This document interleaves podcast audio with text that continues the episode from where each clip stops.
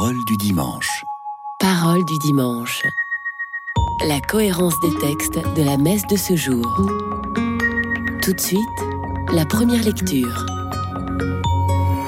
Une émission proposée par Marie-Noël Tabu. Lecture du livre du prophète Isaïe. Le Seigneur de l'univers préparera pour tous les peuples sur sa montagne un festin de viande grasse et de vin capiteux, un festin de viande succulente et de vin décanté. Sur cette montagne, il fera disparaître le voile de deuil qui enveloppe tous les peuples et le linceul qui couvre toutes les nations. Il fera disparaître la mort pour toujours. Le Seigneur Dieu essuiera les larmes sur tous les visages, et par toute la terre, il effacera l'humiliation de son peuple. Le Seigneur a parlé. Et ce jour-là, on dira, Voici notre Dieu, en lui nous espérions, et il nous a sauvés. C'est lui, le Seigneur, en lui nous espérions. Exultons, réjouissons-nous, il nous a sauvés. Car la main du Seigneur reposera sur cette montagne.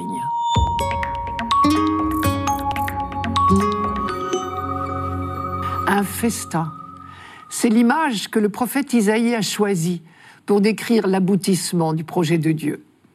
Ce projet, nous le savons bien, c'est une humanité enfin unie, enfin pacifiée.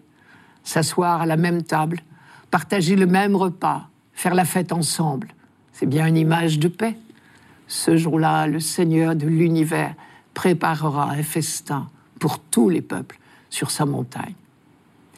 Bien sûr, cette évocation est d'ordre poétique, symbolique. Isaïe ne cherche pas à décrire de façon réaliste ce qui se passera concrètement. Il veut nous dire fini les guerres, les souffrances, les injustices. Et il écrit tous les peuples seront à la fête.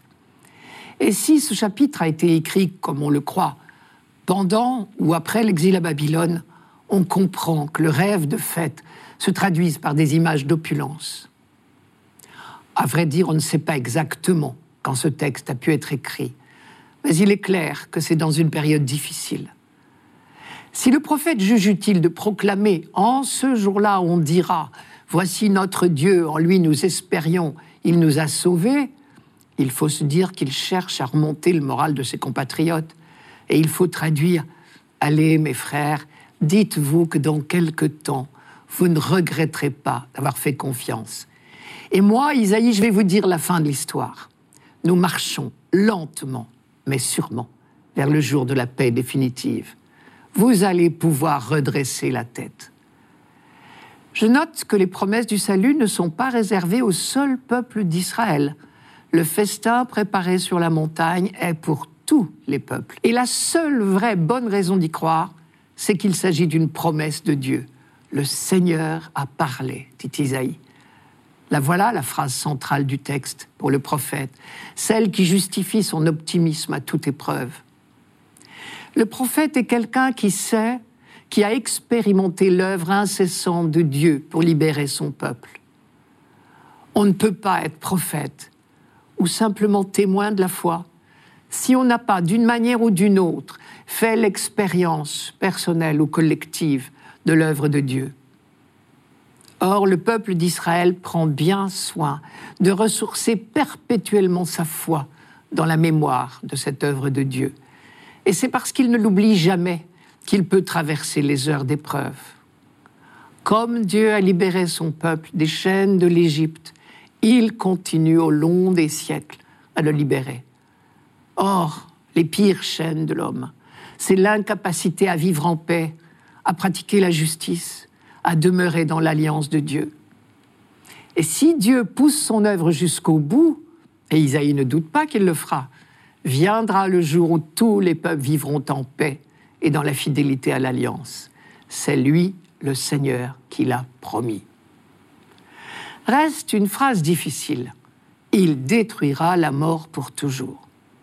Difficile précisément parce qu'elle semble trop claire quand nous lisons cette phrase aujourd'hui, nous sommes tentés de la lire à la lumière de notre foi chrétienne d'aujourd'hui, et donc de prêter au prophète Isaïe des pensées qui n'étaient pas les siennes.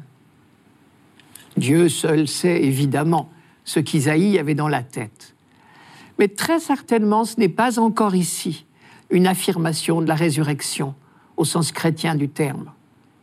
Le peuple d'Israël, c'est vrai, a peu à peu découvert dès avant le Christ la foi en la résurrection de la chair, mais très tardivement, bien après que le livre d'Isaïe ait été définitivement mis par écrit. Alors de quelle mort parle Isaïe?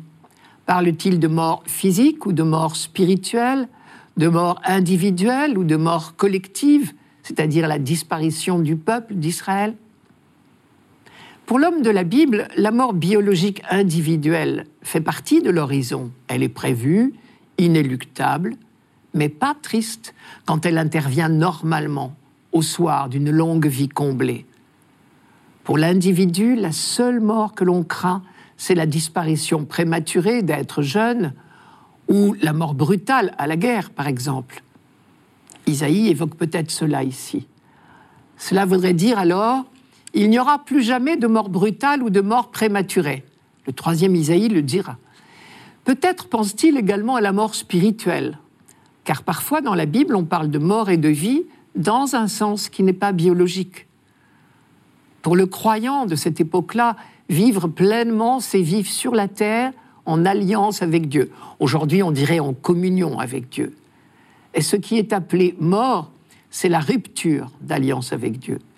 Et donc, ce qu'Isaïe entrevoit, c'est le jour où on vivra en paix avec Dieu et avec soi-même, les forces de mort seront détruites, la haine, l'injustice, la guerre. Troisième hypothèse, peut-être Isaïe ici ne parle-t-il pas d'abord des individus? Il parle du peuple dont la déchéance présente ressemble à une mort programmée. Grâce à sa foi dans les promesses de Dieu, Isaïe sait que ce peuple renaîtra. Depuis la résurrection du Christ, en tout cas, la mort biologique a changé de visage. Et il ne nous est pas interdit de penser, Isaïe ne croyait pas, si bien dire.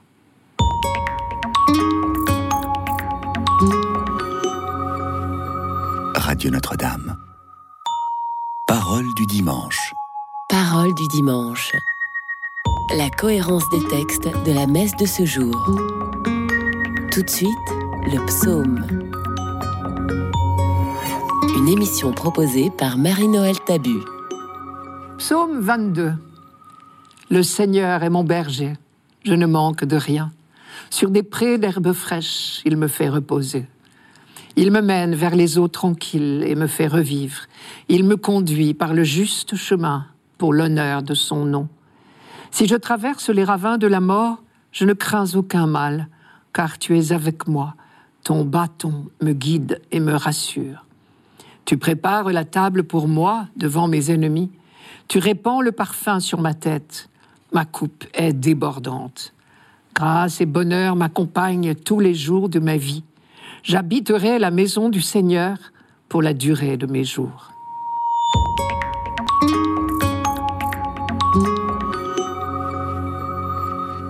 Ce psaume a un petit air bucolique tout à fait trompeur. En fait, en quelques lignes seulement, puisque nous venons de l'entendre en entier, il aborde tous les aspects de notre vie. Car contrairement aux apparences, il ne s'agit pas du tout d'une promenade champêtre, il s'agit de la vie et de la mort, de la peur des ennemis et de la foi en Dieu, plus forte que toutes les menaces. Et il est très suggestif d'entendre ce psaume en écho à la première lecture de ce dimanche, première lecture qui était tirée du livre d'Isaïe ce psaume ne parle que de la vie dans l'alliance avec Dieu. Et nous avons vu avec Isaïe que seule cette vie mérite le nom de vie. Toute situation de rupture avec Dieu s'appelle mort quand on est croyant. La maison du Seigneur, c'est le temple de Jérusalem. Et une seule catégorie de personnes pouvait dire en vérité, j'habiterai la maison du Seigneur tous les jours de ma vie. C'étaient les Lévites. Vous connaissez l'institution des Lévites. D'après le livre de la Genèse, Lévi est l'un des douze fils de Jacob, ces douze fils qui ont donné leur nom aux douze tribus d'Israël. Mais la tribu de Lévi a depuis le début une place à part. Au moment du partage de la terre promise entre les tribus, cette tribu n'a pas eu de territoire pour être entièrement voués au service du culte. On dit que c'est Dieu lui-même qui est leur héritage. Les Lévites habitaient dispersés dans les villes des autres tribus, vivant des dîmes qui leur étaient versées, et ils montaient chaque année à Jérusalem pour, pour leur service à tour de rôle. À Jérusalem, ils étaient consacrés au service du temple, et ils le gardaient nuit et jour. Ce psaume évoque donc la joie qui habite le Lévite, dont la vie tout entière est consacrée à Dieu. Grâce et bonheur m'accompagnent tous les jours de ma vie. J'habiterai la maison du Seigneur pour la durée de mes jours. Mais en réalité, si on parle du Lévite, c'est pour mieux exprimer l'expérience du peuple tout entier. Comme le Lévite a un sort particulier au sein du peuple d'Israël, de la même manière, Israël a un sort particulier au milieu des nations. C'est le mystère du choix de Dieu qui a élu ce peuple précis sans autre raison apparente que sa souveraine liberté. Chaque génération s'émerveille à son tour de ce choix, de cette alliance proposée. Vous connaissez cette phrase du Deutéronome, je vous la donne. Interroge donc les jours du début, ceux d'avant toi, depuis le jour où Dieu créa l'humanité sur la terre, interroge d'un bout à l'autre du monde. Est-il rien arrivé d'aussi grand A-t-on rien entendu de pareil?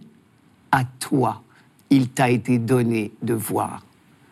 À ce peuple choisi librement par Dieu, il a été donné d'entrer le premier dans l'intimité de Dieu. Bien sûr, pas pour en jouir égoïstement, mais pour ouvrir la porte aux autres. En définitive, comme Isaïe nous l'a rappelé, c'est l'humanité tout entière qui entrera dans l'intimité de Dieu. Nous le lisions dans la première lecture de ce dimanche. Le festin sur la montagne de Dieu est préparé pour tous les peuples. Ce festin dont parle Isaïe, on en avait déjà un avant-goût dans les repas de communion qui suivaient les sacrifices d'action de grâce au temple de Jérusalem. Ce repas prenait les allures d'une joyeuse festivité entre amis, avec une coupe débordante, dans l'odeur des parfums. Cela nous explique le verset Tu prépares la table pour moi, tu répands le parfum sur ma tête, ma coupe est débordante. Il reste que pour l'instant, historiquement, quand on chante ce psaume au temple de Jérusalem, ce n'est encore qu'un avant-goût du bonheur promis pour la fin des temps il faut encore affronter bien des épreuves. Et au sein de ces épreuves, il n'y a pas d'autre refuge que la confiance. Alors on recourt à une autre image. Israël est comparé à une brebis. Son berger, c'est Dieu. On retrouve là un thème habituel dans la Bible. Dans le langage de cour du Proche-Orient, les rois étaient couramment appelés les bergers du peuple. Le prophète Ézéchiel a repris cette image. Il parlait des bergers d'Israël et tout le monde comprenait qu'il s'agissait des rois. Or, depuis les rois Saül et David, le peuple a eu de multiples bergers, dont bien peu ont été de bons bergers, selon les vues de Dieu. Lui seul mérite vraiment le nom de berger, attentif aux besoins véritables de son troupeau. Même quand il traverse les ravins de la mort, comme dit le psaume, le peuple d'Israël sait que le Seigneur, comme un berger, le mène vers des eaux tranquilles et le fait revivre. Car il y a bien d'autres dangers sur le long chemin de l'histoire. Ce sont les multiples ennemis. Mais quoi qu'il arrive, le peuple d'Israël ne craint rien. Dieu est avec lui. Je ne crains aucun mal, car tu es avec moi. Ton bâton me guide et me rassure. Tu prépares la table pour moi devant mes ennemis. Cette tranquille assurance du croyant s'appuie sur toute son expérience de la sollicitude de Dieu pour son peuple depuis tant de siècles. Les jours de découragement, on répète les paroles d'Isaïe.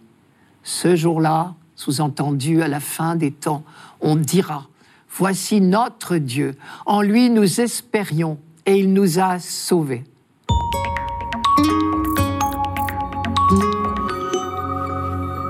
Radio Notre-Dame.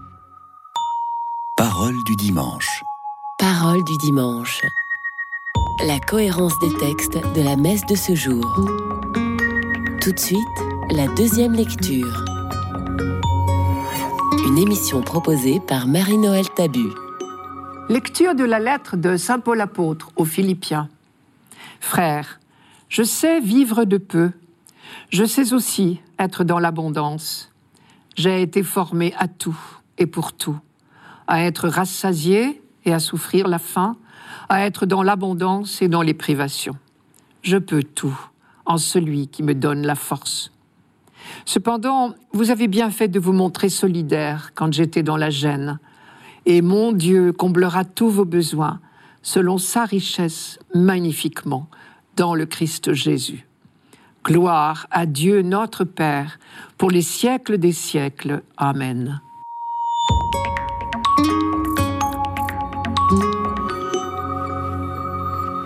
C'est depuis sa prison, probablement à Éphèse dans les années 50, que Paul écrit aux chrétiens de Philippe. Ils viennent de lui envoyer une aide financière par l'intermédiaire d'un certain Épaphrodite, et Paul les en remercie. Et cela nous vaut une superbe réflexion sur l'usage des biens de ce monde. Je sais vivre de peu, je sais aussi être dans l'abondance, être rassasié et souffrir la faim, être dans l'abondance et dans les privations. Et Paul parle d'expérience puisqu'il ajoute J'ai été formé à tout et pour tout. Et il fait même allusion à un vrai problème d'argent. Vous avez bien fait de vous montrer solidaire quand j'étais dans la gêne. Il y a là une leçon de liberté par rapport aux biens matériels. Ce n'est pas de la philosophie, ce n'est pas du stoïcisme, puisqu'il ajoute Je peux tout en celui qui me donne la force, sous-entendu le Christ. En même temps, Paul n'a ni fausse honte pour accepter une aide bienvenue, ni fausse pudeur pour parler d'argent. La vraie liberté par rapport à l'argent ne consiste pas à faire semblant de ne pas en avoir besoin ou envie. Il serait indécent vis-à-vis de tous les pauvres de la terre d'afficher de l'indifférence pour les biens matériels quand on a la chance de ne pas en manquer. Et si on regarde bien, la Bible propose tout un enseignement sur l'usage des richesses. On peut retenir trois points principaux. Premièrement, les richesses sont une chance. Elles méritent bien leur nom de richesse. Deuxièmement, elles peuvent aussi devenir un risque, une pauvreté. Troisièmement, contrairement aux apparences, nous ne sommes pas propriétaires de nos richesses, nous en sommes intendants. Premièrement, les richesses sont une chance. Elles méritent bien leur nom de richesse. Aucun auteur biblique n'a jamais dit que les richesses étaient mauvaises en elles-mêmes. Bien au contraire, puisque la prospérité est reconnue comme un don de Dieu.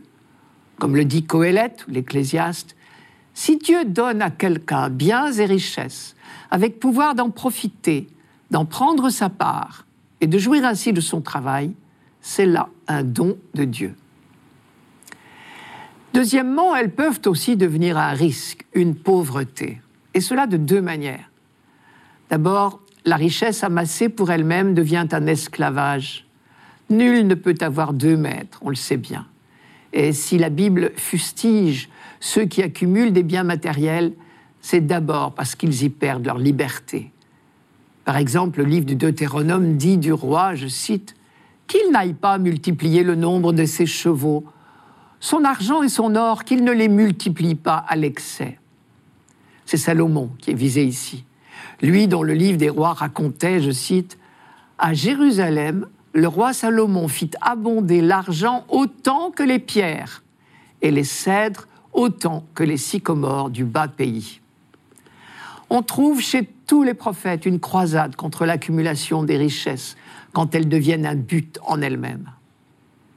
D'autre part, la richesse accumulée par les uns engendre la pauvreté des autres, et cela on le sait bien. Il suffit de lire les diatribes du prophète Amos, par exemple. Écoutez ceci, vous qui écrasez le malheureux pour anéantir les humbles du pays. Ou bien Isaïe, malheureux, vous qui ajoutez maison à maison, qui joignez champ à champ, jusqu'à occuper toute la place et habiter seul au milieu du pays. Enfin, troisièmement, contrairement aux apparences, nous ne sommes pas propriétaires de nos richesses, nous en sommes intendants pour nous-mêmes et pour les autres. Et c'est le sens du geste d'offrande que nous faisons à chaque célébration de l'Eucharistie. Nous apportons le pain et le vin qui symbolisent toutes les richesses de la terre et tout le travail humain. Nous ne les donnons pas à Dieu. Au contraire, nous reconnaissons qu'ils lui appartiennent déjà et qu'il nous les a confiés pour le bonheur de tous les hommes. Tu es béni, Dieu de l'univers, toi qui nous donnes, disons-nous. Et peu à peu, ce geste répété nous fait entrevoir le mystère du plan de Dieu. Ces biens, reconnus comme ne nous appartenant pas, nous pourrons les partager. Et c'est ainsi que pourra s'instaurer le royaume de justice. Dans la lettre à Timothée, Paul fait en quelque sorte la synthèse de tout cet enseignement biblique sur la richesse. Je cite Quant aux riches de ce monde, ordonne-leur de ne pas céder à l'orgueil, qu'ils mettent leur espérance non pas dans des richesses incertaines, mais en Dieu, qui nous procure tout en abondance pour que nous en profitions. Qu'ils fassent du bien et deviennent riches du bien qu'ils font. Qu'ils donnent de bon cœur et sachent partager de cette manière, ils amasseront un trésor pour bien construire leur avenir et obtenir la vraie vie. Au fond, il nous est simplement demandé d'être des serviteurs fidèles et sensés, comme dit Jésus dans Saint Matthieu. Que dire du serviteur fidèle et sensé? À qui le maître a confié la charge des gens de sa maison pour leur donner la nourriture en temps voulu Heureux ce serviteur que son maître, en arrivant, trouvera en train d'agir ainsi. Amen. Je vous le déclare, il l'établira sur tous ses biens.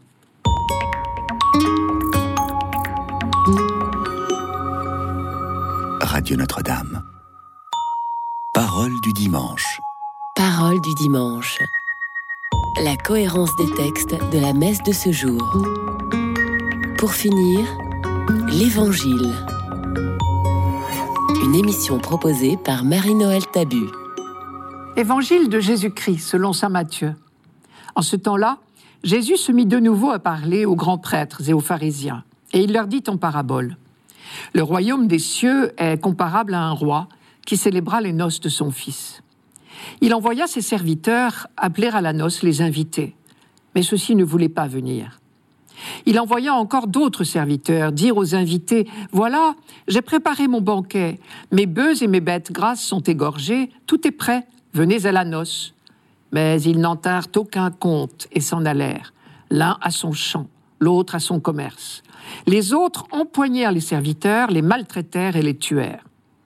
Le roi se mit en colère. Il envoya ses troupes, fit périr les meurtriers et incendia leur ville. Alors il dit à ses serviteurs le repas de noces est prêt, mais les invités n'en étaient pas dignes. Allez donc aux croisées des chemins. Tous ceux que vous trouverez, invitez-les à la noce.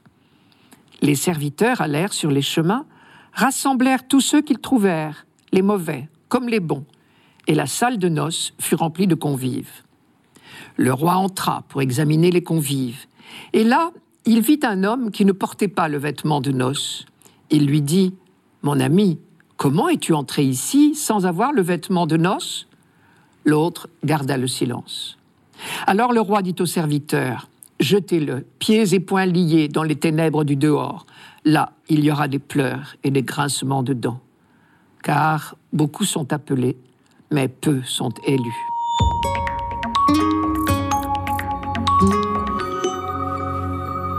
Voici deux paraboles qui se suivent et ne se ressemblent pas celle de l'invitation au repas de noces et celle de la robe de noces. Certains pensent que ces deux paraboles n'étaient pas liées à l'origine. Il serait contradictoire d'exiger une tenue de cérémonie de quelqu'un qu'on a ramassé sur la route. Mais si Matthieu les juxtapose volontairement, c'est qu'il y a un enseignement à tirer de ce rapprochement. Donc je les prends l'une après l'autre. Un roi célébrait les noces de son fils. Ce n'est pas n'importe quel roi, puisque d'entrée de jeu, nous sommes prévenus, il s'agit du royaume des cieux. Cette seule expression nous suggère donc irrésistiblement qu'il s'agit de l'alliance entre Dieu et l'humanité, alliance qui s'accomplit en Jésus-Christ. Lui-même, dans les évangiles, se présente comme l'époux. Et d'ailleurs, le mot noces revient sept fois dans cette parabole.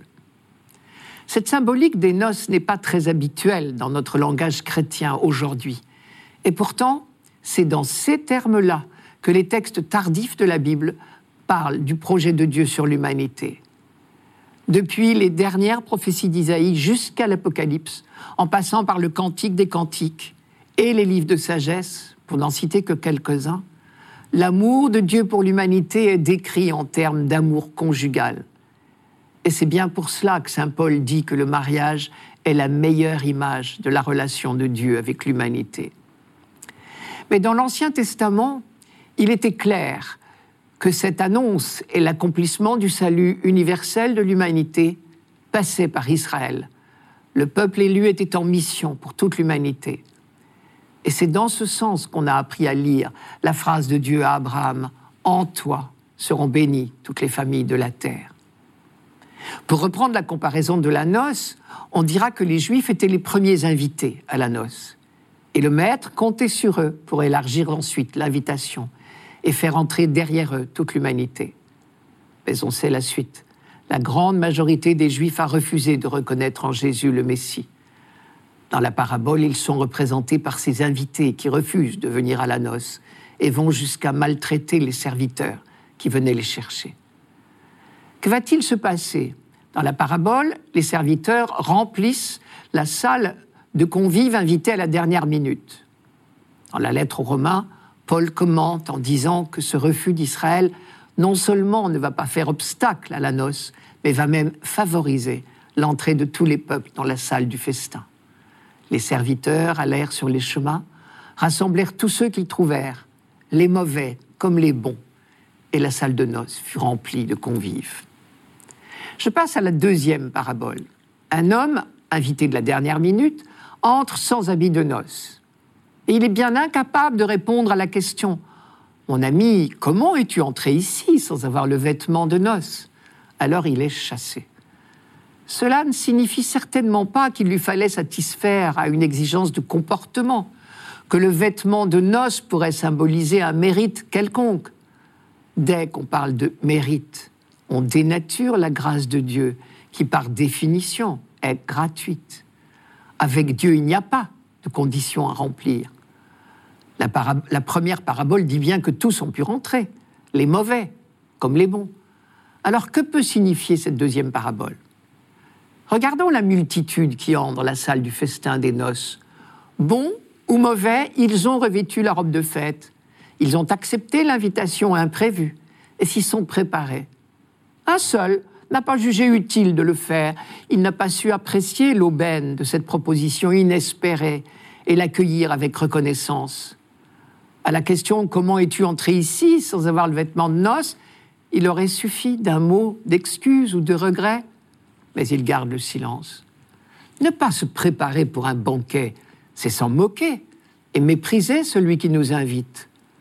Au fond, tout comme les premiers invités, il a péché par suffisance. Conclusion, la première vertu qui nous est demandée, c'est l'humilité. C'était Parole du dimanche, une émission présentée par Marie-Noël Tabu. Rendez-vous dimanche prochain.